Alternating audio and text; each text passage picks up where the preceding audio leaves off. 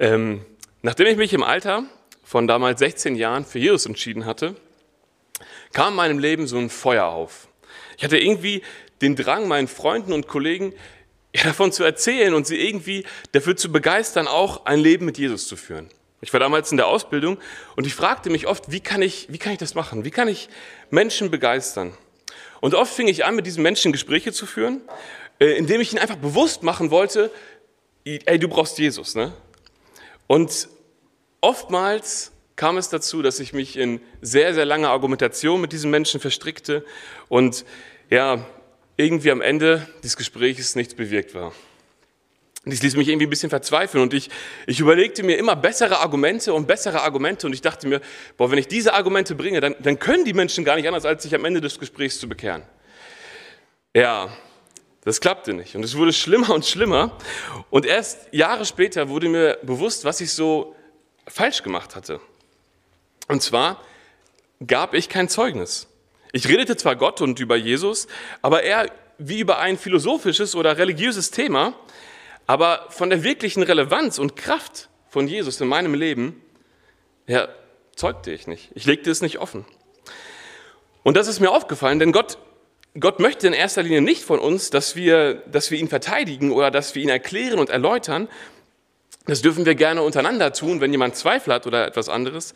Aber in erster Linie sollen wir Zeugnis sein.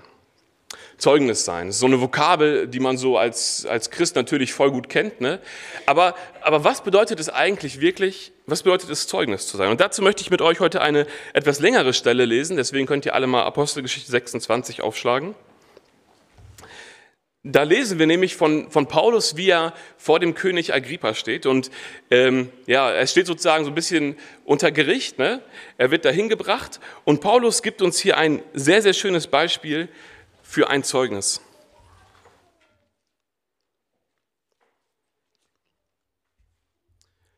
Ich lese ab Vers 4.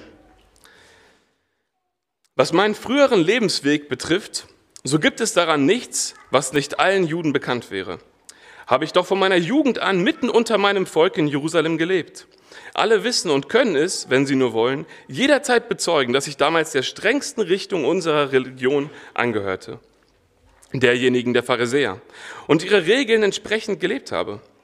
Wenn ich nun heute vor Gericht stehe, dann nur, weil ich der festen Überzeugung bin, dass Gott die Zusagen erfüllen wird, die er unseren Vorfahren gegeben hat. Unser ganzes zwölfstämmiges Volk dient Gott unablässig bei Tag und bei Nacht in der Hoffnung, die Erfüllung dieser Zusagen zu erleben. Und jetzt, Majestät, werde ich wegen dieser Hoffnung angeklagt und das ausgerechnet von den Juden. Warum fällt es euch Juden so schwer zu glauben, dass Gott Tote auferweckt? Zunächst allerdings war ich auch der Meinung, ich müsste den Glauben an diesem Jesus von Nazareth mit allen Mitteln bekämpfen. Das habe ich auch getan. Ausgestattet mit den nötigen Vollmächten von Seiten der führenden Priester brachte ich in Jerusalem zahlreiche Christen ins Gefängnis. Und wenn sie zum Tode verurteilt wurden, stimmte ich ihrer Hinrichtung zu. In sämtlichen Synagogen der Stadt habe ich viele Male versucht, die Christen durch Strafmaßnahmen dazu zu zwingen, Jesus zu verfluchen. Ich war so wild entschlossen, diese, diese Bewegung auszurotten, dass ich ihre Anhänger sogar bis in die Städte außerhalb von Judäa verfolgte. In dieser Absicht reiste ich dann nach Damaskus. Ich hatte die Zustimmung der führenden Priester eingeholt und war mit entsprechenden Vollmachten ausgestattet. Unterwegs, Majestät, es war gegen Mittag, sah ich plötzlich vom Himmel her ein Licht aufleuchten.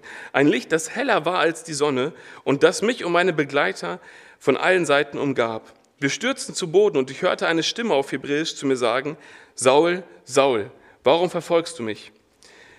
Du schlägst vergeblich gegen den Stock des Treibers aus.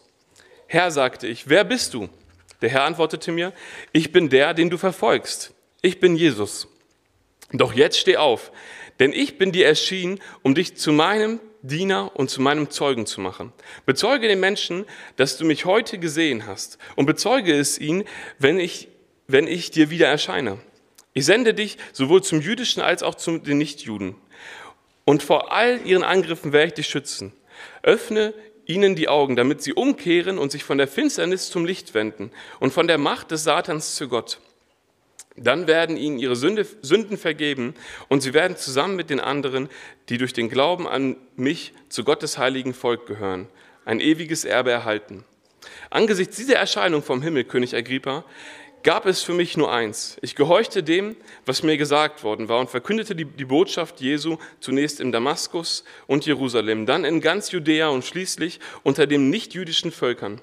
Überall forderte ich die Menschen auf, ihre verkehrten Wege zu verlassen, zu Gott umzukehren und ein Leben zu führen, das dieser Umkehr angemessen ist.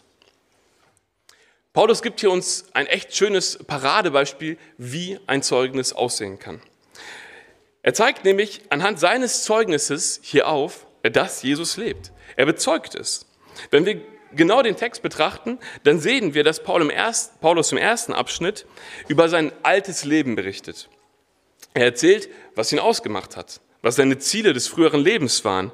Und die Juden hier, die ihn anklagen, die können das bezeugen. Also genau diese Juden, die jetzt gerade ihn anklagen, das sind seine Zeugen an der Stelle. Er war einer von ihnen. Er hat, er hat gelebt wie sie und er hat sich schuldig gemacht wie sie.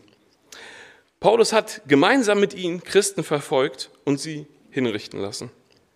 Und hier gibt es im Gegensatz zu sehr guten Argumenten einfach gar keinen Spielraum für eine Diskussion. Weil sie selbst können es bezeugen. Sie selbst haben es bei ihm in seinem Leben gesehen. Da gibt es gar keine Zweifel dran. Danach, ab Vers 12, beginnt hier ein Umschwung. Paulus reist mit der Vollmacht der Priester los, um Christen zu verfolgen. Und dann passiert etwas. Paulus wird geblendet, er wird auf den Boden gezwungen, er sieht ein Licht und Jesus offenbart sich Paulus. Jesus macht Paulus zu seinem Zeugen und Diener mit dem Auftrag, Juden wie auch Nichtjuden von der Finsternis ins Licht zu führen. Und Paulus reist dann zwar weiter nach Damaskus, aber er hat jetzt ein ganz anderes Ziel als das, was er, als er losgereist ist. Er ist losgereist, um Christen in Damaskus zu verfolgen, und er kommt an in Damaskus, um ihnen zu dienen und ihnen Zeugnis zu sein. Was für ein, was für ein Umschwung. Und genau wegen, die, wegen dieser Erscheinung konnte Paulus gar nicht anders, als dahin zu reisen und das zu tun. Er, er konnte gar nicht anders, schreibt, wird hier geschrieben. Und hier gibt es wiederum keinen Spielraum für Diskussion. Weil die Juden haben ihn genau deswegen ja jetzt vor Gericht geschleppt. Also hier sehen wir diese zwei Bilder, den alten Paulus und den neuen Paulus. Und diese beiden verschiedenen Menschen gefühlt, die zeugen davon, dass etwas dazwischen passiert sein muss. Sie zeugen davon, dass Jesus ihm erschienen ist und sein ganzes Leben verändert hat. Also Deswegen ist das so, so, so ein, ein guter Hergang. Also hier gibt es gar keinen Spielraum für irgendwelche Diskussionen, hier gibt es gar keine Zweifel, die man irgendwie da haben kann. Mit diesen beiden Bildern kann Paulus wahrhaftig bezeugen, dass Jesus lebt. Und genauso sollten wir in unserem Umfeld auch Zeugnis sein. Denn nichts bezeugt Gott besser oder mehr als seine Kraft in unserem persönlichen Leben. Wenn du also Zeugnis sein willst, dann solltest du genauso wie Paulus damit anfangen, mit, mit deinem alten Ich. Du solltest von deinem alten Ich erzählen. Vielleicht ist es schon etwas her, als du dich bekehrt hast, als du dich zu Jesus zugewandt hast, aber ich bin mir sicher, bestimmt kannst du dich noch daran erinnern, was ja vor deiner Bekehrung so die Ziele in deinem Leben waren. Vielleicht erinnerst du dich, was du getan hast und wie du, wie du in Sünde gelebt hast. Und vor allem werden dabei dich auch bestimmt die Menschen, die dich von vorher kennen, die werden sich auch noch an den, an den alten Mike, an, den, an dein altes Ich, werden sie sich erinnern können. Ja, vielleicht denkst du dir, okay, mein, mein Ich davor, das war gar nicht so, ja, das war nicht so ein Paulus. Ich habe keine, keine Christen verfolgt, ich habe, äh, ja, ich war eigentlich ein Musterknabe. Vielleicht denkst du dir, es kommen keine versteckten Skandale da irgendwie ans Licht. Ich war doch, ja, irgendwo ein guter Mensch. Aber ich bin mir sicher, dass du selbst weißt, wie es in deinem Inneren war. Und ich weiß, dass du, also du musst ja wissen, dass du Schuld hattest. Die muss ja die Schuld vorher bewusst geworden sein. Sonst hättest du auch gar nicht nach Vergebung gesucht. Und du weißt, was in deinem Herzen vorgegangen ist und was du gesucht hast. Und davon kannst du bezeugen. Deine Bekehrung war vielleicht nicht so wie bei Paulus so ein, so ein einschneidendes Erlebnis. So ein Moment, wo, wo auf einmal Licht vom Himmel kam und du eine Stimme gehört hast. Vielleicht war sie, war sie, ja, hat sie sich über einen längeren Zeitraum gezogen. Vielleicht war das eher so ein Wandel in deinem Leben. Und trotzdem ist es dein Wandel. Und trotzdem ist es deine persönliche Geschichte und du solltest den Menschen in deinem Umfeld davon Zeugnis geben. Weil damit bezeugst du, dass, dass Gott und Jesus nicht einfach irgendein theologisches Thema ist oder irgendwie der Gott der Kirche oder der Gott deiner Eltern, sondern du bezeugst, dass Gott dein persönlicher Gott ist und dass Jesus dein persönlicher Erretter ist. Und jetzt kommen wir zum, zum letzten Abschnitt des Zeugnisses und das ist dein, dein neues Ich. Das ist ein fortlaufendes Zeugnis, also dieses Zeugnis hat kein Ende, sondern es läuft und läuft immer weiter und weiter.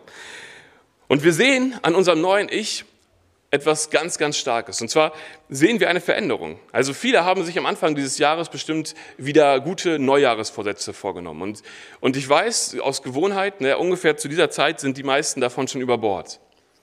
Aber ich weiß, dass wenn du dich für Jesus entscheidest und wenn seine Kraft in dir wirkt, dann passiert da was. Dann muss da was passieren. Das ist nicht ein guter Vorsatz, der irgendwie wieder ver vergeht oder sowas. Da muss etwas passieren.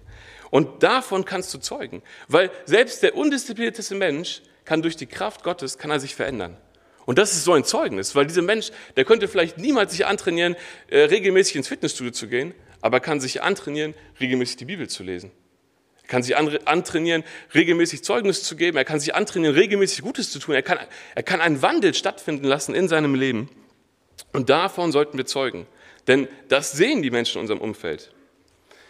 Vielleicht bekommst du jetzt so gerade so ein bisschen so ein ungutes Gefühl bei meinen Worten. Vielleicht denkst du dir, ja, äh, wenn die Leute mich dann so beobachten, dann sehen sie auch meine Fehler, dann sehen sie vielleicht auch, was ich falsch mache, vielleicht Unterschiede zu dem, was ich rede und was ich tue? Und ich kann dir hier nur sagen, ganz bestimmt. Ganz bestimmt werden die Leute dich ganz genau betrachten und werden ganz genau sehen, welche Fehler du tust. Aber weißt du was, wenn sie dich so genau unter die Lupe nehmen, dann werden sie auch sehen, wie du Reue über diese Fehler empfindest, wie du vielleicht Wiedergutmachung versuchst zu erlangen und wie du versuchst, dich zu bessern. Und das ist auch wieder ein voll starkes Zeugnis.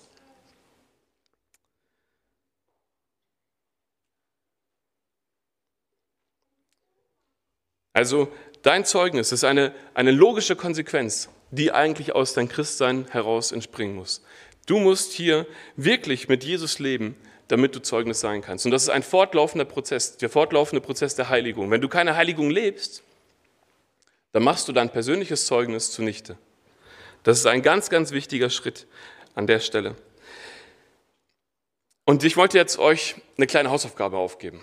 Und zwar ähm, ich finde es sehr, sehr wichtig, dass man Zeugnis gibt und das impliziert, dass man Zeugnis geben kann.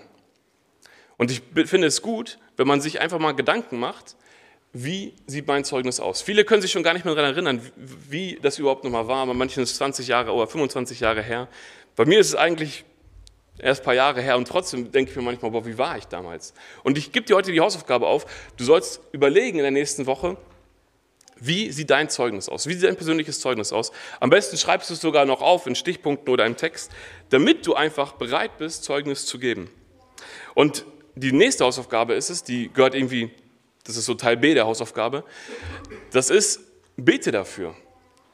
Also bete dafür, dass du, dass du Möglichkeiten kriegst, Zeugnis zu sein. Bete dafür, dass du die richtigen Worte findest, um Zeugnis zu sein. Und ich muss sagen, also persönlich kann ich sagen, ey, wenn du das betest, das ist, ich weiß nicht, 100% Erfolgsquote. Ne? Nie wird ein Gebet so oft erfüllt wie das Gebet, dass du Zeugnis sein kannst, weil Gott möchte, dass wir Zeugnis sind. Und er wird das geschehen lassen. Also er wird die Gelegenheiten schenken. Seid aller Zeit bereit zur Verantwortung vor jedermann, der von euch Rechenschaft fordert über die Hoffnung, die in euch ist. Amen.